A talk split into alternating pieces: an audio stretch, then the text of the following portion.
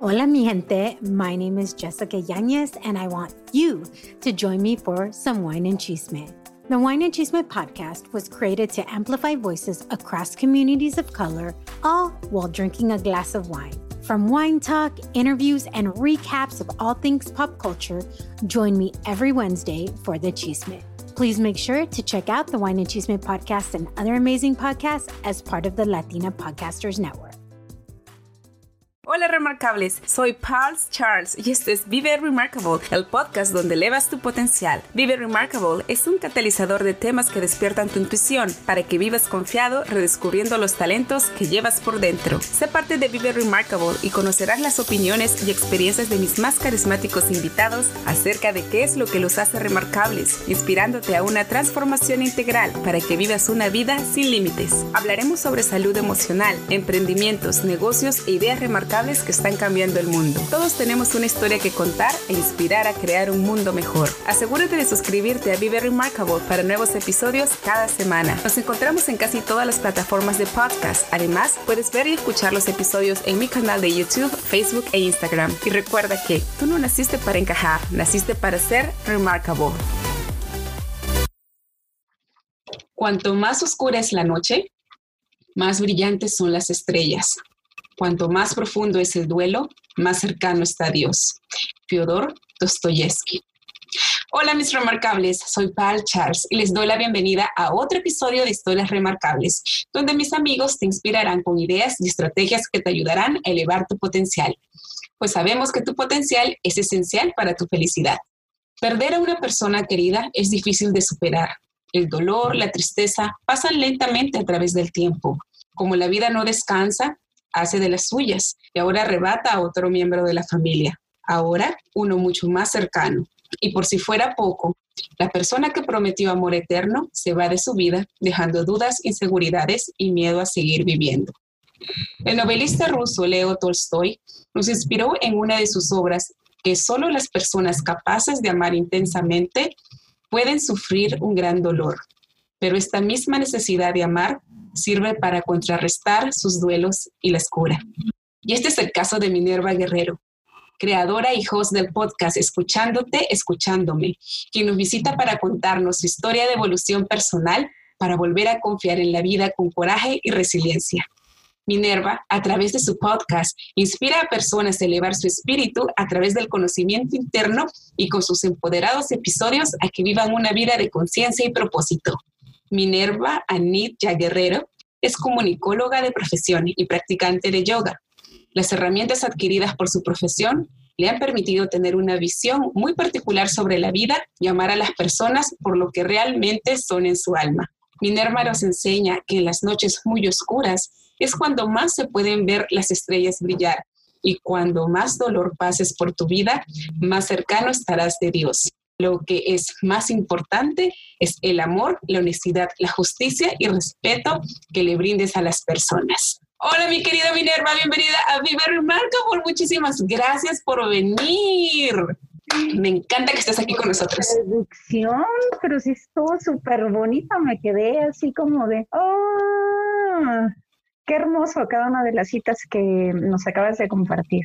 No, es que la verdad tú me inspiraste a buscar toda esta información porque, wow, vaya, de verdad, después de haber pasado tanto dolor en tu vida y luego haberte levantado como un alma tan dulce, tan pura, inspirando a todas las personas a través de tus episodios de podcast, a mí me parece que es súper, y eso es poquitísimo lo que tu alma realmente tiene para dar al mundo. ¿Qué nombre es ese, Anitya?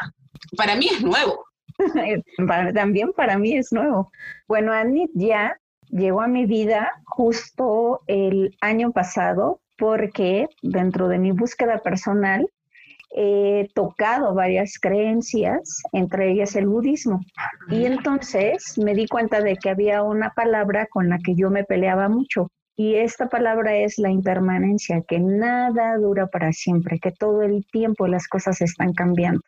Y entonces me di a la tarea de buscar una palabra que definiera ese concepto. Y Anitya es quien lo define, la impermanencia.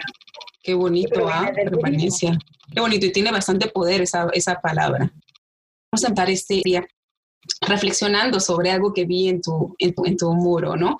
Dice, si un huevo se rompe por una fuerza exterior, la vida termina. Si un huevo se rompe por una fuerza interior, la vida comienza. Pues yo creo que todo mi proceso de vida, eh, en la medida en la que nosotros, sobre todo en nuestra etapa adulta, cuando comenzamos a hacernos conscientes de quiénes somos, qué es lo que queremos, dejamos de ver en el exterior como las causas de todo lo que nos sucede, ¿no? Y nos damos cuenta de que sí tenemos la fuerza interior, entonces cada una de las cosas que nosotros queremos lograr e incluso transformar en nosotros mismos puede ser posible. Entonces esa fuerza es interna, más no de afuera hacia adentro. Oye, ¿y en qué momento de tu vida dejaste de exigir a otros que resuelvan los problemas que solo a ti te correspondían? cuando la vida me mostró que yo tenía que resolverlos. Hay veces que mm, un maestro de Kundalini Yoga me decía, la vida no te dice, ¿estás preparado? A veces te muestra las cosas y con las herramientas que tengas es con las que tienes que salir adelante. La vida no toca nuestra puerta y nos dice, hey, ¿estás preparado para el amor? ¿Estás preparado para llorar hoy? De pronto las circunstancias se se presentan y queda en uno cómo vivirlas. ¿Y cuál fue la experiencia más fuerte que tú dijiste, oh, por Dios, esto ya no puedo, no puedo seguir más? Pues yo creo que han sido tres experiencias fuertes en mi vida. Fui la pérdida de dos familiares por cáncer en, ambos, en ambas situaciones. Es una experiencia fuerte, en particular porque uno de ellos era una persona muy joven y él tenía una creencia profunda en Dios, en particular en la Virgen María, y entonces él se encomendaba mucho a ella y, le pedía por su sanación. Entonces, para mí sí fue una situación que me cimbró mucho, porque yo decía, bueno, ¿cómo es que quienes quieren estar no están y quienes a veces no deseamos estar continuamos aquí? Porque a este punto llegué también en pensarlo. Y ya a nivel como de cómo yo vivo mis emociones fue la ruptura emocional de una relación que duró más de 10 años. Ahí yo también me sentí que me quebraba por completo, de esos días en los que sientes que de esa no te vas a levantar nunca. Pero, como decía una de las citas con las que iniciaste esto, a veces entre más la vida nos reta con el aparente dolor es cuando más uno puede surgir como los fénix, resurgir de las cenizas y entonces darte cuenta de que ahí tienes mucho potencial que ni tú misma creías que existía. Increíble, de verdad. Y yo me supongo que esto se basa mucho a, a, tus creencias, ¿verdad? Estuvimos hablando hace un tiempo de que no somos religiosas, pero creemos.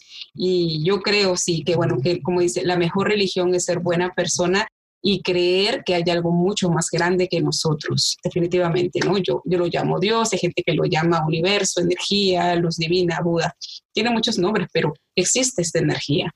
Y yo quisiera saber que, que nos cuentes, ¿no? Como que, ¿qué crees que hiciste tú para provocar a este Dios, a esta energía, a que escuchara tus oraciones y te revele un nuevo camino para tu vida? Pues mira, yo creo que en principio reclamar, hasta cierto punto como retar, ¿no? Como el decir, bueno, si yo he confiado tanto en esta imagen superior a mí, en esta sabiduría que a lo mejor yo en estos momentos pienso que no tengo, pues entonces sí, igual y no existe. Entonces de pronto es tambalearte también en tus propias creencias, el, el saberte vulnerable, el aceptarte, con, todas tus sombras que también te habitan y entonces desde ahí darte cuenta que pareciera que vas cayendo en un hoyo que no tiene fondo, que no tiene fondo, que no tiene fondo, pero llega un punto en el que como que esa sabiduría interna te dice, ya no puedes llegar más abajo. Así es que o te quedas estancado, en mi caso estancada ahí, o alzas la mano para empezar a salir. Empiezas a buscar tus propias herramientas. Y en cuanto a mi divinidad, en cuanto a la espiritualidad, como ahora la vivo, yo creo que fue eso, el cuestionarme. Y entonces replantearme también mis creencias, ¿por qué no decirlo? ¿Y por qué crees que es tan importante que las personas emprendan un viaje interior? ¿A qué se refiere eso, no? Porque siempre escuchamos todo el mundo, sí, y tú tienes que viajar interiormente, y como que hay un misticismo atrás de todo eso, pero exactamente de qué se trata y, cómo podemos empezar.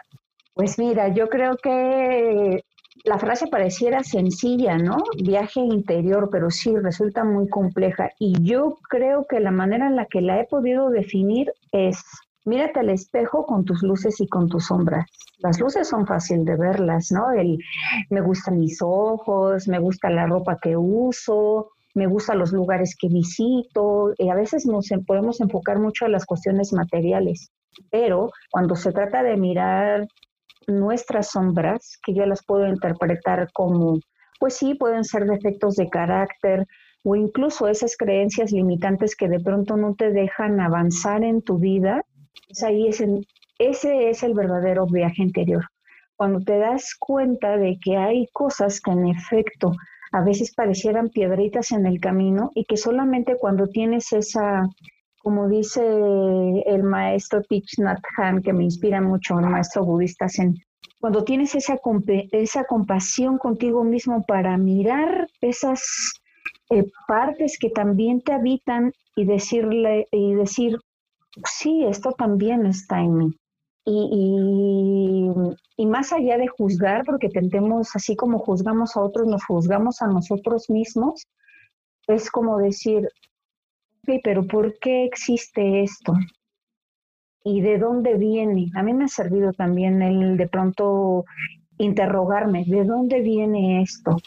Y después de descubrir el de, el de dónde surgió, es el para qué. Porque siempre me quedaba estancada en, mi, en el por qué. ¿Por qué me pasó esto? ¿Por qué me trataron mal? ¿Por qué lo que te decía en un inicio, ver siempre en el exterior por qué me pasa, por qué me hacen? Pero cuando tú te haces responsable de tu propia vida, entonces también las preguntas hacia tu interior cambian. ¿Para qué estoy viviendo esto? O, algo que me parece ahora más bello.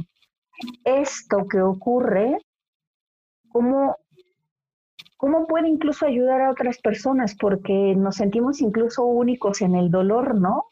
O sea, es muy fácil sentirnos únicos para las cuestiones positivas, pero para, perdón, para las cuestiones negativas, pero para las cuestiones positivas ahí sí es así como que nos cuesta hasta incluso a veces más trabajo identificarlas, pero para las cosas negativas, bueno, si nos dicen, dime tus defectos, también estás ahí casi casi una letanía.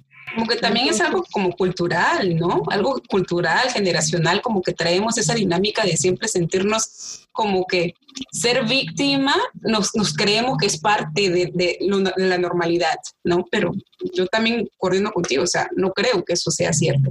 Y además yo creo que ahí acabas de decir algo muy importante eh, que recién ahora trabajo mucho conmigo, cómo nosotros en la medida en la que incrementamos nuestra conciencia personal, podemos ser capaces de transformar los patrones culturales e incluso familiares que tú este, integraste a tu vida de a poco, desde que eh, llegamos a este mundo y entonces primero empezamos a interactuar con nuestro núcleo familiar y luego con nuestros amigos, etcétera. De ella se van conformando todo un sistema de creencias, pero en la medida en la que tú evolucionas y sobre todo, porque puedes crecer mucho en edad, pero si no evolucionas en tu forma de ser como ya de una manera más consciente, entonces no hay.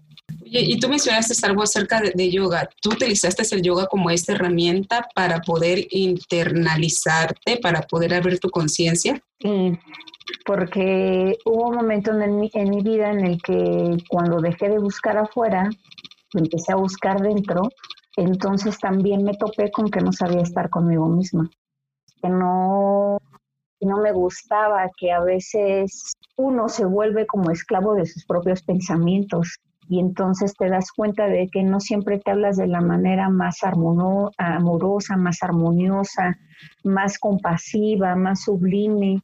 Como que es muy fácil entregarnos a los demás, pero no entregarte a ti mismo. Y entonces el yoga, como bien significa la palabra, implica una unión y la primera unión con la que trabajas es contigo mismo. Esa parte de cuerpo, mente y espíritu. y estar en conjunción, pero desde el amor, desde el amor hacia ti mismo, porque casi siempre entendemos el amor hacia, las, hacia los otros, hacia una pareja, pero todo parte de ti. Y, lo que acabas de decir es algo bien, bien interesante, porque yo creo que la gran mayoría de personas cree que el hacer yoga es hacer ejercicio. Es tan solo es un, tema, tú sabes, eh, corporal, un tema de, ay, ejercicios, de repente bien como que bien pasivos y todo lo demás, pero yo creo que el yoga de por sí es un ejercicio espiritual. Ese, ese debe ser el verdadero yoga. Pero por supuesto, acabas de comentar algo muy importante. Los que em, practicamos yoga desde esta parte de la conciencia y de entrar en unión con nosotros mismos, híjole, sí somos como muy detractores de ese tipo de yoga en el que incluso como que mm, lo que se desarrolla es como más la competencia en las posturas, que eso sí tiene que ver con una parte muy física, a ver quién hace un parado de cabeza, un parado de manos o un arco. Las personas que vemos el yoga desde su esencia, desde la parte espiritual, es, sí, claro, yo voy desarrollando una flexibilidad, una conciencia de mi cuerpo, pero una conciencia que emerge desde tu interior y eso es, es muy bello porque te vas dando cuenta de que a veces aunque tú vas siguiendo las instrucciones de una persona que está calificada para decirte cómo hacer una secuencia de posturas, por ejemplo, te va llevando a un encuentro contigo mismo también, porque vas descubriendo partes de tu cuerpo que ni siquiera sabías que existían y también te vas dando cuenta de que en el proceso hay esta parte que tú decías, este camino hacia tu interior, esa parte de autodescubrimiento. En una clase de yoga te lo comento, como muy rapidito y a los que nos estén escuchando, me pareció muy interesante que una maestra de Jata decía, una vez que tú levantas del tapete toda la basura que hay debajo, nunca más la vas a poder volver a ocultar. Es un trabajo que inicia y ya no tiene fin. Entonces, una vez que comienzas esta práctica y con esta convicción, comprometes contigo mismo. Es como cuando te casas, ¿no? Dices, esto es para conmigo y para, para siempre, ¿no? No sé, cuando mi familia me dice, eres una yogi, yo sí, yo, yogini, porque así se nos dice a las mujeres, y, y de aquí hasta que mi cuerpo físico me lo siga permitiendo, ¿no? Esto ya es parte de mi vida. No, y hay personas que han llegado pues con esa práctica hasta más de los 110 años, pero si no me equivoco. Por ahí leí, porque ya vamos a entrar, a, vamos de repente a cambiar un poco, un poco de, tema, pero por ahí leí que más que un lavado de manos, el mundo necesita un lavado de corazón, de mente, de conciencia y de espíritu. ¿Cuál crees que es la lección que necesitamos aprender en este aparente encierro a causa de la pandemia? Pues justo que este aparente encierro tiene que ver con contactar con ese ser interior del que siempre nos estamos evadiendo. Hace, justo hace dos, tres días escuchaba una conferencia de Enrique Corbera en donde decía, a ver, ¿qué es lo que nos está espantando de esta cuarentena? El que convivimos con las personas que no solemos convivir, el que dejamos de estar agitados y entonces ahora ya no tengo el pretexto de que es que tengo que correr a la oficina, es que tengo que hacer esto. Entonces, cuando llega la calma, ¿qué hacemos con la calma?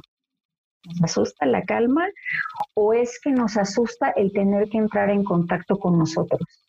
Y entonces sí, un rato te puedes distraer con el televisor y puedes escuchar tu música también un rato y a todo volumen, pero llega un momento en el que esa vocecita interna, que a veces en este cuento popular de Pinocho existe el Pepe Grillo que te dice, hey, estoy aquí. Yo creo que sobre todo en estos tiempos de confinamiento es cuando más los diálogos internos que no queremos escuchar, es cuando más nos empiezan ahí a decir, aquí estoy, hay aún cosas sin resolver, y yo creo que por eso está siendo ahorita tan reposteada esta imagen donde habla de necesitamos un lavado de conciencia, por supuesto, porque nos creemos que lo que hacemos solamente impacta a nosotros, pero en realidad formamos parte de un todo.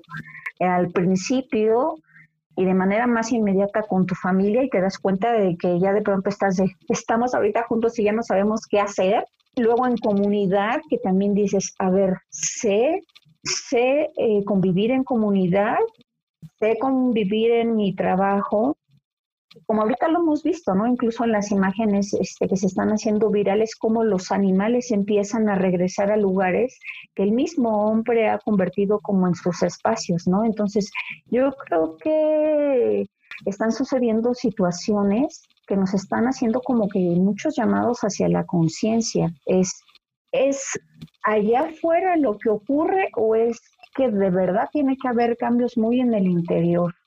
Yo creo que el cambio está adentro. Y de verdad que fuerte ese mensaje también que, que, dices, ¿no?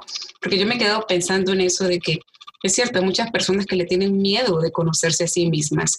Y por eso está la excusa de, ay, por favor, quiero salir a trabajar o me voy a comprar o voy a gastar o cosas que están pasando, ¿verdad? Y uno dice, wow, pero porque en mi caso yo diría, a mí me encantaría estar en mi casa, me gustaría estar, ¿no? Haciendo yoga, mindfulness, algo que siempre practico, pero estas personas como que no, como que tratan de huirse de ellas mismas. Entonces ahí donde vienen los vicios. Y eso es más, algunas creo que se exponen para enfermarse, para no estar en su casa. Por supuesto. Mira, aquí todos los jueves en la plataforma de Vive Remarkable nosotros lanzamos una pregunta al Instagram que le llamamos Remarkable Kill. Y esta semana la pregunta es, ¿qué te trae paz? ¿Qué te trae paz, Minerva? Primero, estar con mi familia, porque me he dado cuenta que si soy una mujer que procura trabajar mucho en sí misma y que me he dado cuenta que los seres humanos somos seres inacabados todo el tiempo nos estamos transformando, de ahí la importancia de la impermanencia. Y todo el tiempo hay algo más que rascar, hay algo más por transformar. Pero nuestro núcleo familiar siempre va a ser ese faro que nos guía. De ahí parten muchas cosas.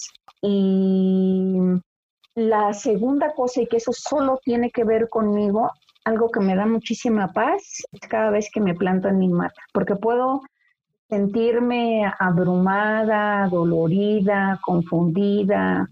Y una vez que comienzo la práctica de yoga, aunque al principio el, la mente, porque es un, un, caballito desbocado que siempre tenemos que estar educando, puede estar haciendo de las suyas, pero conforme va avanzando mi práctica, vuelvo a ese punto de equilibrio que siempre estoy queriendo tener con, Totalmente de acuerdo. Oye, y antes de pasar a otra pregunta, algo que dijiste, ¿no? Que lo que te trae paz es estar con tu familia. Yo me supongo que como en todas las familias, también las relaciones no son como que tan en armonía, ¿no? En este caso, ¿tú qué recomendarías? Algo rapidito, ¿tú qué recomendarías para los oyentes que están en este momento en una situación donde tienen que convivir con su familia, que prácticamente lo están recién conociéndose? ¿Tú qué crees que podríamos hacer?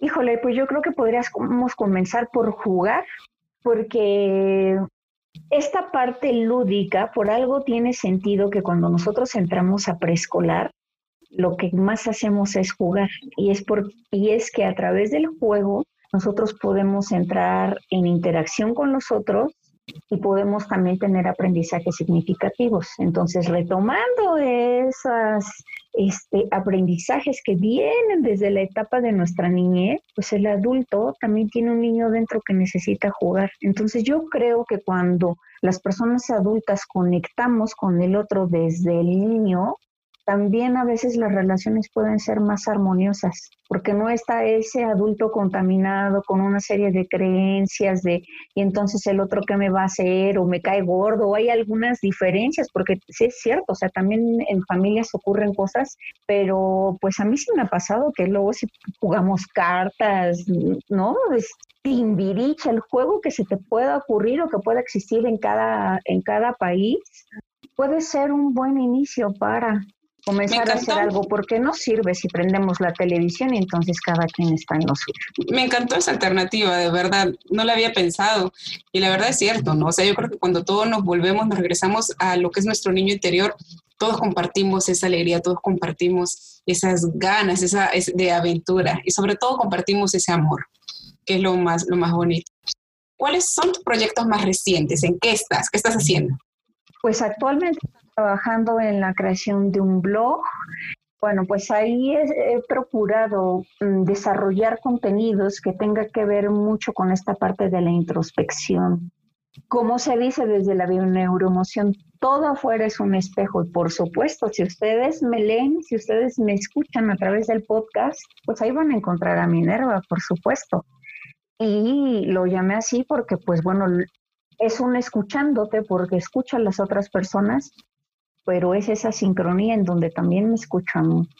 Entonces, pues esos dos, dos proyectos recientes se han vuelto muy importantes para mí porque incluso ya este, relacionándolos y siendo coherente con mi práctica de yoga, como yo comencé con un diagnóstico de hipertiroidismo que ahora se convirtió en hipotiroidismo, pues lo que nos dice el yoga es, traes problemas con tu quinto chakra que tiene que ver con la comunicación. Dije, bueno, soy comunicóloga, necesito comunicarme de otra manera más allá del trabajo formal y rutinario que tengo. Entonces, esa es la parte en la que más puedo explotar quién soy yo y donde le comparto a las personas desde la manera más natural quién está de este lado. Me encanta de verdad eso de desarrollar tu chakra de la comunicación, porque yo creo que a todos nos falta, ¿no? Es increíble. Dice que lo que nos separa de los, de los animalitos con los seres humanos, obviamente, aparte de la inteligencia, es que nosotros podemos hablar y nosotros no lo utilizamos como una herramienta positiva. Me la voy a copiar. Dime, ¿de qué estás más orgullosa en tu vida? ¿Qué crees que es lo que te hace remarcable? ¿De qué estoy más orgullosa en mi vida? Pues son varias cuestiones. La primera ya lo decía, mis cuestiones familiares es algo que yo cuido mucho. Por ejemplo, en el trabajo puedo hacer muchas cosas, pero de cuestiones familiares siempre les digo, eso es aparte, mi vida personal es mi vida personal, es como que la parte más íntima. Lo segundo, por lo que me siento muy orgullosa, es la manera en la que yo salí adelante de esto que platicábamos al inicio de, de esta conversación el poder haber construido mis propias herramientas para superar una ruptura amorosa que en su momento yo sentía que me iba a dejar devastada por completo y eso tiene mucho que ver porque nos transformamos en el otro y dejamos de ser nosotros mismos y que desde ahí me di cuenta de que yo soy capaz de hacer todo lo que esté dentro de mis facultades. Mientras haya vida, hay esperanza, dicen por ahí, ¿no? Entonces, me siento orgullosa de los logros que he alcanzado y cómo ahora incluso puedo hacer cosas que me llevan a accionar, pero desde la pasión y de poder compartir incluso con otros lo que a mí me ha resultado funcional para poder mirarme desde el amor a mí misma. Me encanta tu resiliencia, definitivamente. ¿Cuál es tu mensaje para el mundo? ¿Cuál sería tu legado? Generalmente esa, esa pregunta se responde plantando un árbol, escribiendo un libro y teniendo... Bueno, mañana, no, el 23, que se va a celebrar el Día del, el día del Mundo. Puedes esperar ahí para esa fecha.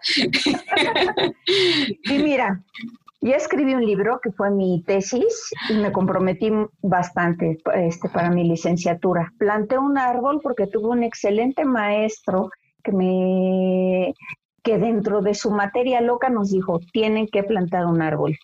Y al principio dije, este hombre está loco y ahora se lo agradezco. Mm, claro, qué hermoso, de verdad, porque ya cumpliste tu, tu, cuota.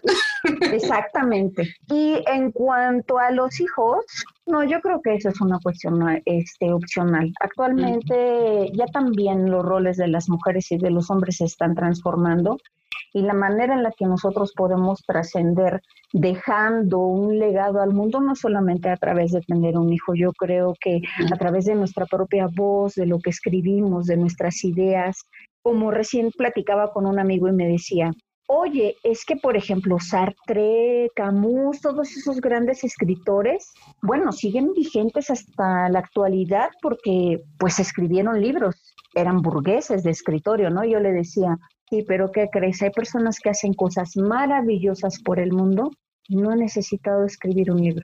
Y ellos han trascendido en el tiempo, ellas han trascendido en el tiempo a través de sus acciones. Y yo creo que eso puede verse cuando por ejemplo, yo también he sido docente cuando te topas con tus alumnos, que después se convierten en tus amigos o exalumnos, te recuerdan muchas cosas de lo que tú les dejaste a través del conocimiento que les compartiste. O ahora tú que también estás ya súper avanzada en tu página de internet, este, a través de tu podcast, a las personas que vas entrevistando, cada cosa que nos compartes, como te lo comenté en algún momento, a veces la forma en la que tú te estructuras los mensajes son una poesía, Pamela. Entonces, esa es una forma también de trascender a través. Pero que justamente es eso, porque me encanta esa clase de gente. Por supuesto, y entonces, qué bonito que podamos trascender incluso a través de que otros nos escuchan o nos puedan leer.